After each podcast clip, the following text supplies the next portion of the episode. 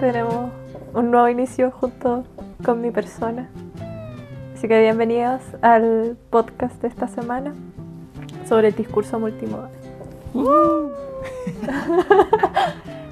A mí me pasó con este texto que por primera vez dije, oh, mucho texto. Como que el texto en general era corto, tenía como 14 páginas, pero tenía tantos ejemplos. Tengo la misma sensación. De hecho, me, me dio. Hay un punto, creo que era como en la página 5 o 6, que fue como: esto podría haber sido un mail, como el meme. Pero sí, sí, sí voy a defender eh, los ejemplos sobre la habitación. Porque sí. encuentro que esos estaban como demasiado ad hoc. Sin esos ejemplos, esto no habría funcionado. Pero las primeras páginas estaba como, oh, oh, ¿qué Ya, está pasando ¿no aquí? les pasó que cuando vieron las imágenes, como después de, no sé, varias páginas como de, de no imágenes, que era como, oh, se están forzando a poner imágenes, por lo que dicen al comienzo, de que las obras se empiezan como a... A ser muy monomodales. Por ejemplo, la de la figura 1, que es de un cuadro, la encontré como ya ad hoc. Pero hay otras que era como, caballero, usted está forzando esta utilización aquí. Bueno, y yo tengo, tengo una edición impresa de este libro y es horrible. Me encanta. Siempre lo, lo he mostrado, o sea, claro, yo lo llevaba a la, a la universidad, pero lo, lo mostraba. O sea, igual lo voy a mostrar en la clase, pero, pero es como, son unas hojas fotocopiadas y, No. y yo lo encargué así por Amazon y todo. Entonces es interesante que, el, que un libro de unos tipos tan conscientes de cómo todo construye significado, eh, eligen hacer un libro feo. Le faltó un diseñador aquí. Pero, o sea, ese cuadro, la figura 1 que aparece, es así la peor fotocopia que hay. Así de. De como, no sé, Google que te, que te entregarían en la calle así, oiga, vaya a comprar, no sé, empanadas a mi local que tengo allá en la esquina. Así, con- Le hicieron en buena... Lo digo sin, sin, Buena sin querer ofender al. Sin ofender a los empanadistas. Le faltó como el actuar de diseñadores que sí, que McLuhan sí tenían. Esto, Es que Esto si fue como- sido como McLuhan, hubiera sido mucho texto y mucha imagen, yo creo que no estaría acá ahora. Y hubiera mandado por el grupo como... no, yo siento como que quizás eso lo habría hecho mejor. Tengo, tengo una, una posición acá. No, pero, o sea, yo creo que la diferencia es que estos dos son académicos, muy académicos, de estos que, que se citan a sí mismos. Caleta, Se cita como 80 caleta. veces a sí mismo. El autobombo en este texto, impresionante. La autorreferencia at its finest. Y lo hacen en como unas listas así como, bueno, hay muchos autores importantes que han hablado de esto, eh, como él, él ¿Crees? y yo, yo, Como yo. Bueno, eh, podríamos partir por el esta cosa de los modos, porque es el, el- es el inicio de este texto. Ellos dicen, hemos trabajado siempre monomodalmente, eh, ha sido la tendencia de los del último tiempo, no, no, no son muy específicos, pero podrían ser un par de siglos, me imagino, en que todo ha sido monomodal. Y ahora nosotros somos multimodales. Chanenen. Lo dieron todo. Entonces, sí, pues, ¿qué, qué sería esa monomodalidad? Sería, por ejemplo, ser un lingüista que solo estudia el lenguaje. Sí, como los autores hablaban de esto de crear una categoría como del estudio del arte, que sea la historia del arte, como crear una categoría específica para estudiar ciertas cosas y no salirse como de esa categorización, como no mezclar, no sé, la historia del arte con la historia del mundo y mirarlas por separado, cuando en verdad si no se miran en conjunto como que no se entiende. Sí, y igual, bueno, algo que ya se nos ha repetido en varios textos, decir, oh, nosotros estamos en contra de la frontera, ya. Y, como que está medio en todos lados, ¿no? Pero bueno, ellos es, su manera de... Esta cosa como retórica, de que la mencionábamos en la- clase, cuando decíamos que el texto anterior peleaba contra un crítico de cine llamado André Bazin, y decían, oh, Bazin creía que el cine es lo más realista del mundo, pero se equivocaba. Y ya, en verdad Bazin no decía exactamente eso. Aquí pasa lo mismo. Antes eran todos tan monomodales. Por suerte llegamos nosotros. Es que Bartes es un buen ejemplo de monomodalidad, aunque él sí se pasó de muchos modos. Él como que decía, ya, voy a estudiar cómo funcionan las revistas de moda. Y el tipo hace un libro grande donde analiza las revistas de moda. Y después dice, ya, ahora voy a escribir sobre la fotografía. Y como que no toma lo que aprendió viendo moda, eh, no sé, diseños de ropa para hablar de la fotografía. Y después cuando habla de literatura, vuelve a proponer nuevos conceptos y uno termina mareado de conceptos, pero que uno le perdona porque el tipo hace buenos análisis, pero, pero su cosa de los conceptos es para volverse loco. Totalmente, segundo. Y contra eso estarían estos autores, que ellos dicen, oye, pero ¿por qué seguir y seguir sacando conceptos nuevos eh, que al final nos pierden? Bueno, pero lo que se proponen estos autores es salir de esa cosa como única y decir, a ver, ya, entendamos ya no cómo funciona cada modo, no cómo funcionan las imágenes o cómo funciona la música, cosa a la cual ellos ya han dedicado a otros libros, sino que eh, entendámonos cómo funciona la comunicación. Igual ambicioso. Ambicioso. Bueno, y ellos dicen que les costó, que al principio trataban de combinar todos los conceptos que habían usado antes y después dijeron, ya, no, no, no. ¿Cómo es comunicarse? A ver, comunica, comunícame algo, a ver, a ver qué pasa. y empieza así como muy desde lo concreto y se va adaptando al mundo contemporáneo, porque ellos se van dando cuenta de que la comunicación actual necesita conceptos diferentes a los de la comunicación en otros tiempos. La observación que ellos tuvieron sobre cómo las cosas ahora están funcionando versus cómo era antes, tan monomodal, etc., me hizo recordar mucho, y quizás porque estoy muy obsesionada también, con eh, los videoensayos que existen en YouTube, por ejemplo. Esto es un baño del año 1800. ¿No veis nada?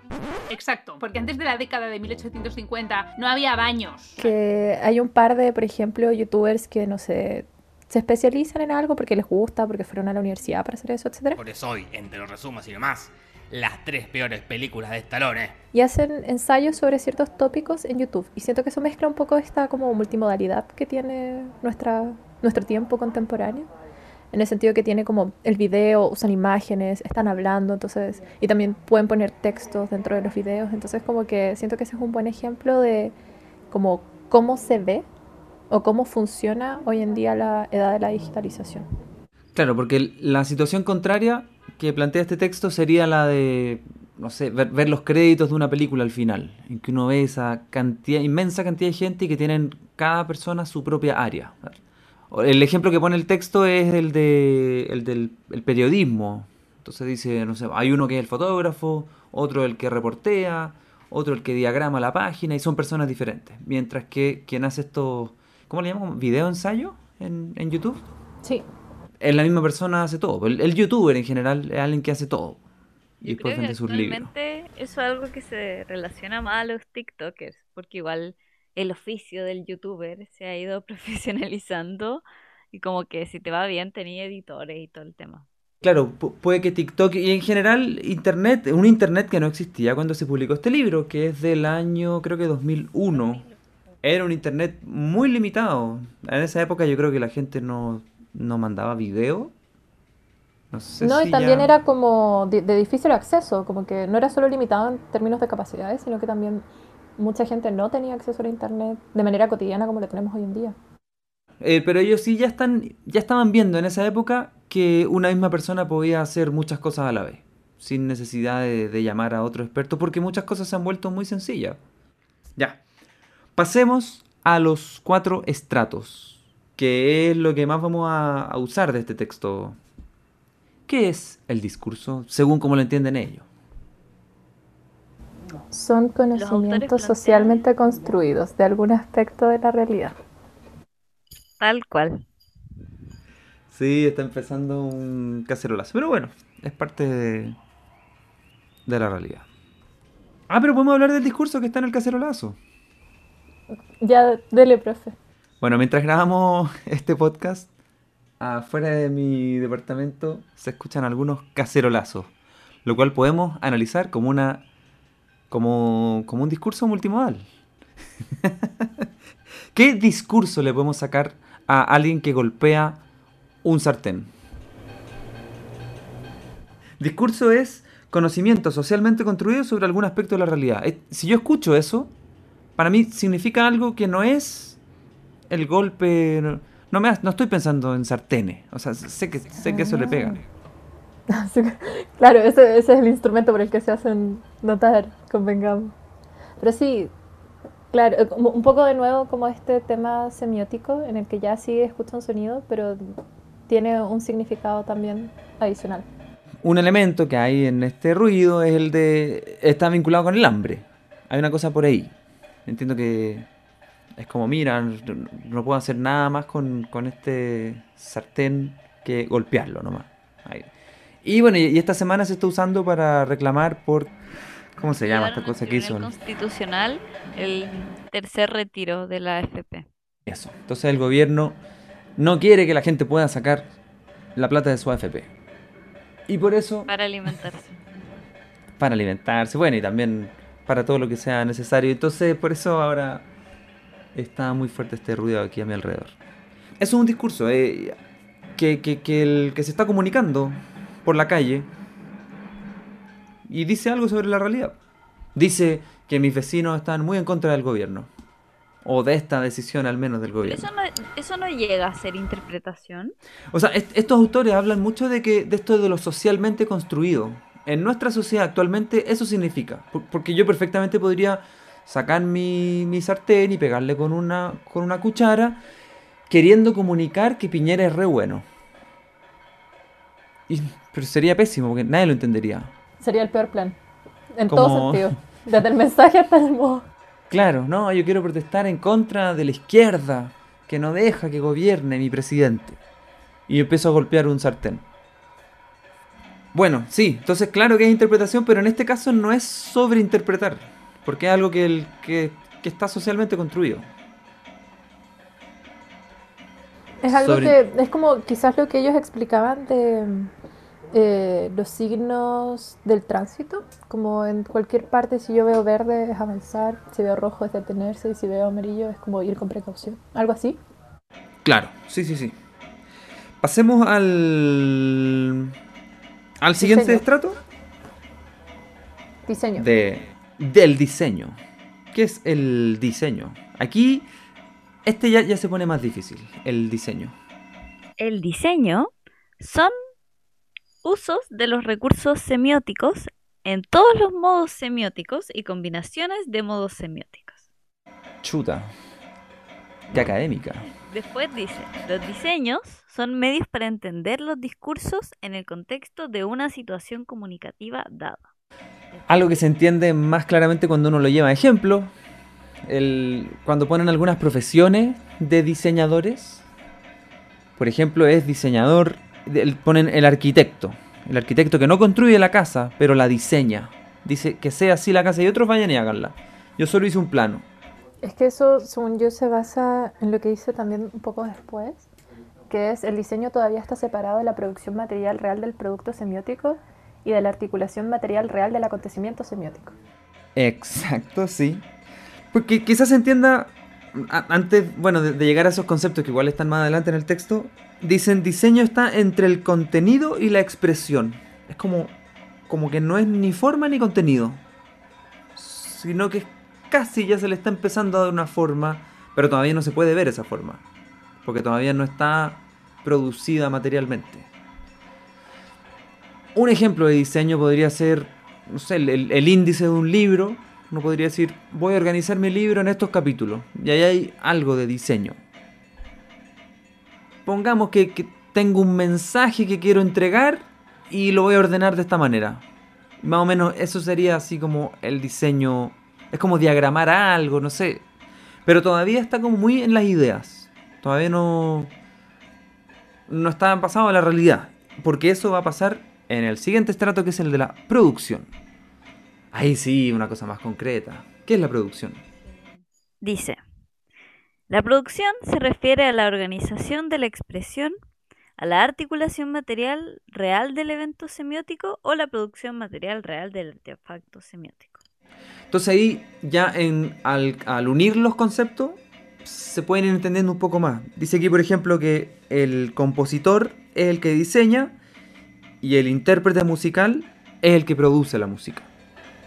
Así que un buen ejemplo para esto sería Taylor Swift, que compone su música y la diseña y la interpreta.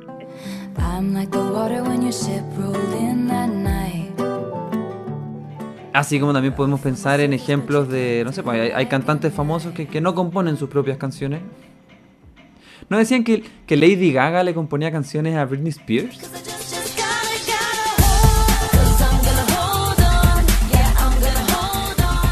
Ella, de hecho, no solo a Britney, creo que a muchos artistas. eh, ella había tenido como. Su carrera, en un inicio al menos, fue ese. Fue como compositora. Entonces ella hubo un tiempo en que se dedicaba solo al discurso y el diseño. Y bueno, y ahora todos la conocemos también como la productora de su propio canto y baile y, y actuaciones y, y quizás qué más estará haciendo justo ahora.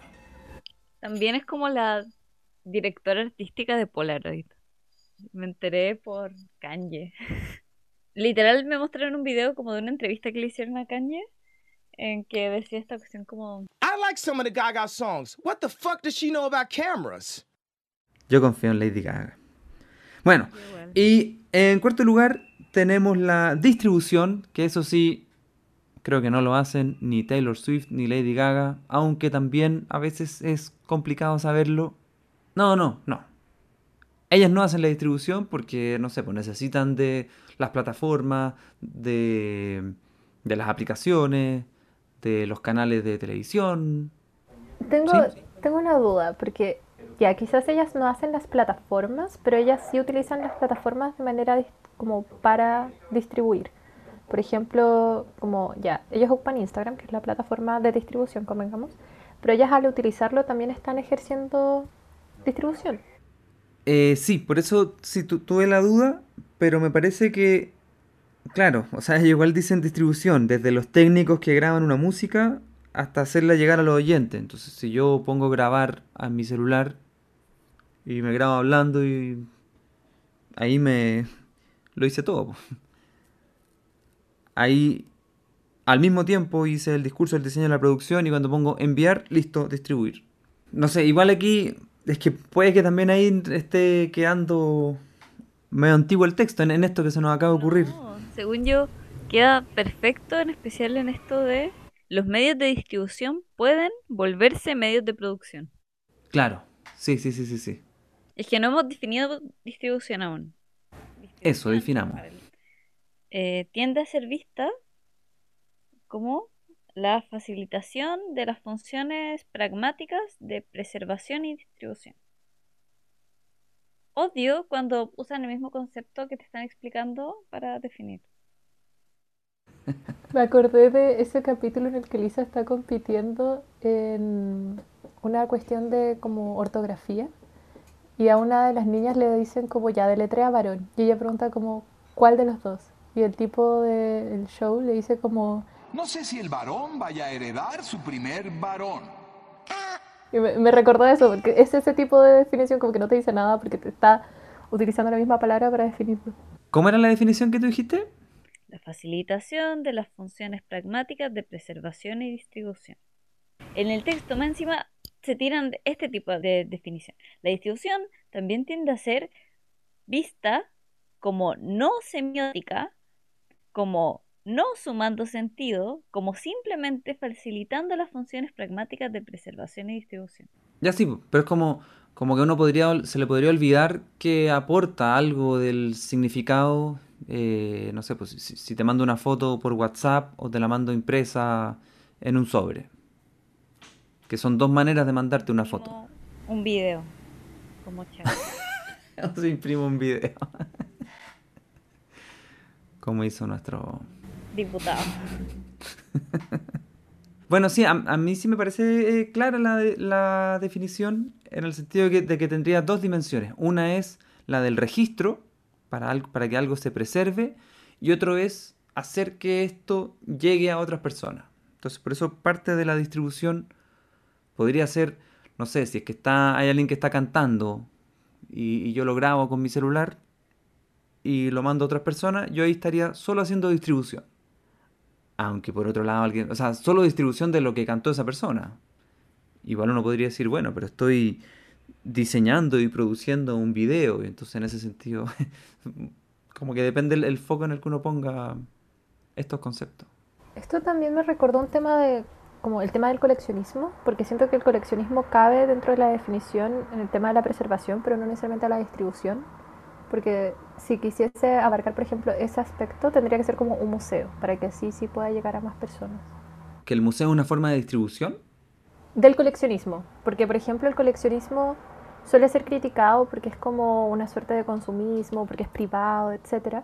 En cambio los museos tienen esto de que sí coleccionan, pero también le dan un espacio de distribución para que pueda ser como rescatado, visto, apreciado por más personas que solo el conservador, por ejemplo. Bueno, eh, porque estos autores dicen que, que no hay comunicación si es que no, si es que no hay un receptor, si es que no hay alguien al otro lado. Entonces, quizá eh, guardar una colección de, no sé, juguetes de Star Wars en un closet, quizá ahí no, no haya nada que, que estudiar de esta manera, porque no hay comunicación. La, la multimodalidad quizá no sea aplicable ahí.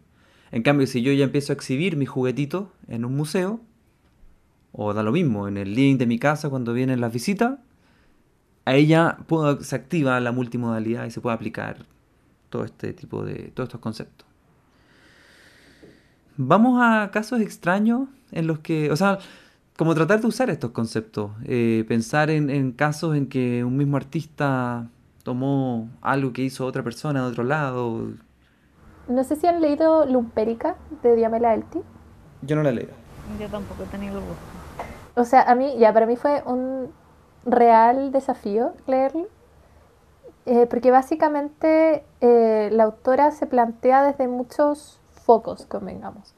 Hay en un momento en el que ella lo está escribiendo como narrativamente, después hay otro que lo está escribiendo desde una manera como si fuese eh, como un guion de dirección de una película, por ejemplo. Entonces como que el foco desde el cual se habla cambia y, y no sé, siento que esa quizás sería una forma como en el que se utiliza más de como un medio para decir algo, pero sigue siendo un medio escrito, como etcétera. No sé, no sé si funciona. Esto es una, esto es una interrogante. Pero a- de eso se trata, o sea, tener estos conceptos es que nos sirvan para, para jugar con, con objetos que ya están ahí, como ese libro. Puede que, claro, en un sentido, eso sea, el- ese objeto sea lo más tradicional que hay porque es solo un libro, pero que internamente tenga un diseño que está combinando modos diferentes, como que si uno lo mira desde el texto, a lo mejor funciona aplicarle algo de, de la multimodalidad. Quizá, por ejemplo, uno podría hacer eh, un análisis multimodal de... Ah, qué buena idea. Del medio es el masaje de Marshall McLuhan. Considerando que eh, McLuhan es el que creó el discurso, pero no el diseño, ni la producción, ni la distribución. O sea, McLuhan escribió unas ideas. Y después llegaron unos diseñadores, que además justo es como con la misma palabra, y dijeron, no, mira, mejor armémoslo de esta otra manera, y le ponemos fotitos, y le cambiamos el... y le ponemos letras grandes, y unas que, que queden dadas vueltas, y no sé. Y ese, ese libro se mandó a imprimir, y eso ya es como parte de la... O sea, bueno, se, se diseñó de manera concreta, se imprimió, y... Bueno, y se hace una distribución por librería, y que en nuestro caso casi todos lo leímos en, en PDF en este curso. Y ahí cambió la distribución. Y entonces ahí uno podría preguntarse, por ejemplo, ¿es la diferencia entre leer en PDF y en el libro impreso? Ahí eso es solo diferencia de distribución. Mm, yo me imagino tener libro impreso y fotocopias que puedan ver el significado por, no sé, que la fotocopia, por ejemplo, puede estar en blanco y negro y el libro debe tener colores y por esa forma de distribución que es eh, la fotocopia, te perderías toda esa parte de la producción y diseño que tiene que ver con la imagen. O sea, y en, en el caso de este libro, creo que el, el, sí, pues, PDF que les mandé en español era, era una fotocopia. Entonces eso podría ser que alguien vea ese libro y diga, como esto está escaneado de una fotocopia, y se imagina los colores que tiene el libro original. Y resulta que el libro impreso, así comprado en librería, también es en blanco y negro. Entonces uno se está imaginando colores que en realidad no existen.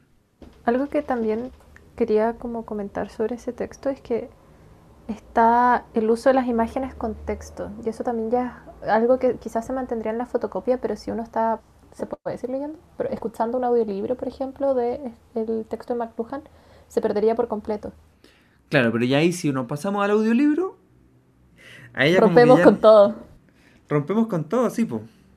No, no- no es solo cambiar la distribución, sobre todo siendo un, un libro de ese estilo, un libro tan visual. Pero si es que yo tomo una novela tradicional y la leo y mando ese audio, ahí solo estaría cambiando, igual ahí ya cambio la producción, porque materialmente lo que recibe el receptor es audio, es sonido. Y, con una voz Igual. y la distribución también, sí, sí, sí. O también como si están estos como audiolibros que quizás se hacen en estudio y que hay como distintas personas leyendo las voces de los personajes, por ejemplo, también Oh, cambia increíble. lo mejor que le ha pasado a internet.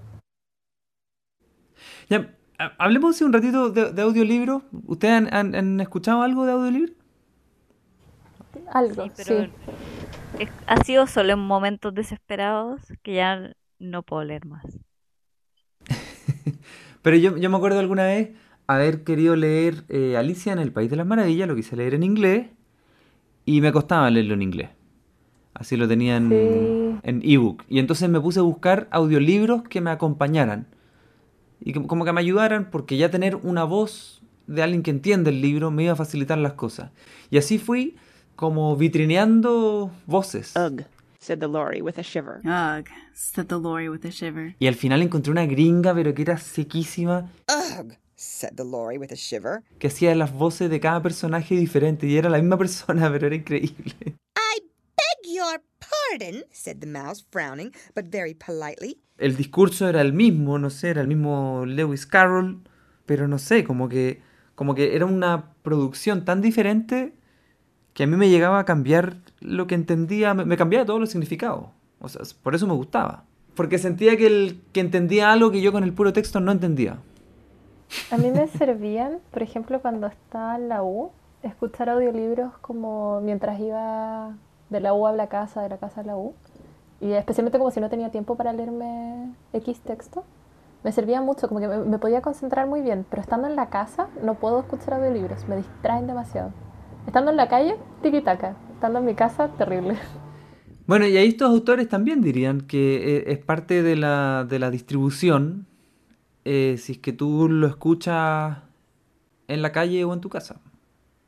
Como que eso hace que esto sea infinito y por eso nos da tanto, tanto que hacer el estudio multimodal del mundo. Porque todo se puede analizar. De hecho, eh, quizás como un poco para resumir muy someramente el tema de la habitación de Stephanie, eh, voy a, voy a leer una parte que dice como la habitación de Stephanie es por supuesto única, solo hay una y solo puede ser encontrada en un pueblo donde vive Stephanie. No hay estrato de distribución en el caso de la arquitectura o diseño de interiores. Sin embargo, la nueva tecnología podría cambiar esto. La realidad virtual puede reproducir ahora un espacio dado tal de, forma tal eh, que uno puede pasearse en él y tener experiencia multisensorial de él. Y esto me recordó un poco como a lo que estamos viviendo ahora como por la pandemia, eh, que no sé, existen museos a los que uno puede visitar de manera remota. Eh, o por ejemplo el mismo tema de Google Maps, que uno puede llegar y poner un pin en cualquier parte del mundo y no sé, caminar por la calle, teóricamente caminar por la calle. O si no, igual yo ayer me enteré que existen museos pensados desde la virtualidad, como no es un museo en el que existe realmente físicamente, pero existe en el internet. Oye, me dio pena la imagen de estar encerrado en pandemia y como recorrer el mundo por Google Street View. Yo casi me puse a llorar leyendo esas páginas, tranquilo. Eh, bueno, del texto, no sé, hay, hay un par de conceptos más. Los podemos mencionar. No los encuentro tan interesantes yo. Quizás ustedes sí. Cuando habla de dos principios, uno del de procedencia y el otro el potencial de significación experimental. El principio de procedencia es que de dónde vienen las señales, como de qué contextos vienen, eh, también es parte de su significado. Y ponían el ejemplo ellos de que cuando los Beatles tocaban la cítara, el citar,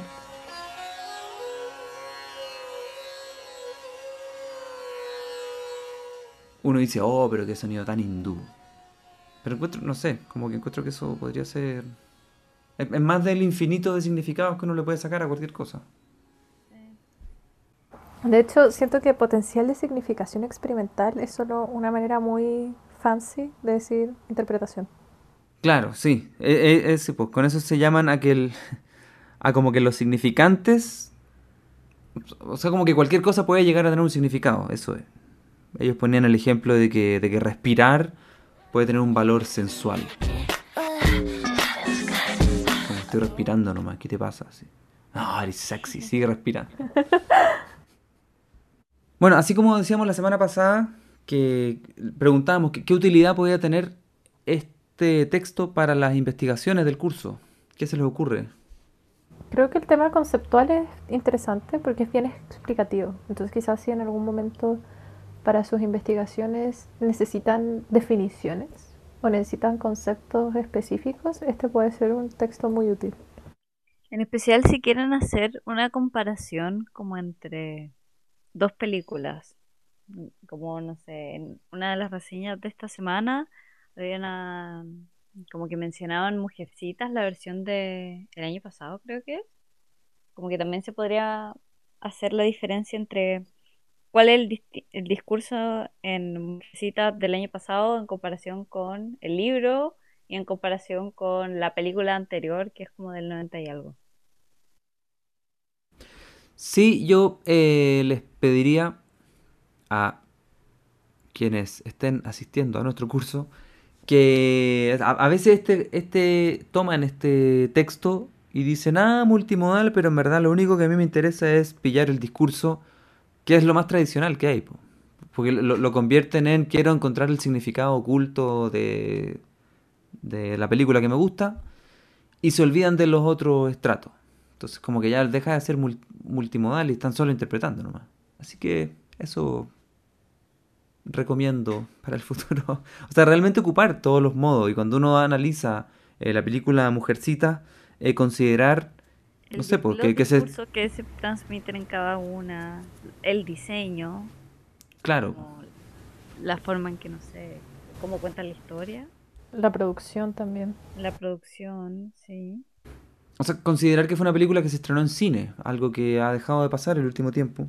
Ahora los premios Oscar ca- van a premiar casi puras películas de streaming. Entonces, por ejemplo, uno podría hacer combinaciones entre la remediación y, el estudiar algo que se remedió, que pasó de un medio a otro, comparar los dos aplicándole multimodalidad. Listo. Trabajo de investigación completito. No necesitan escuchar más podcasts.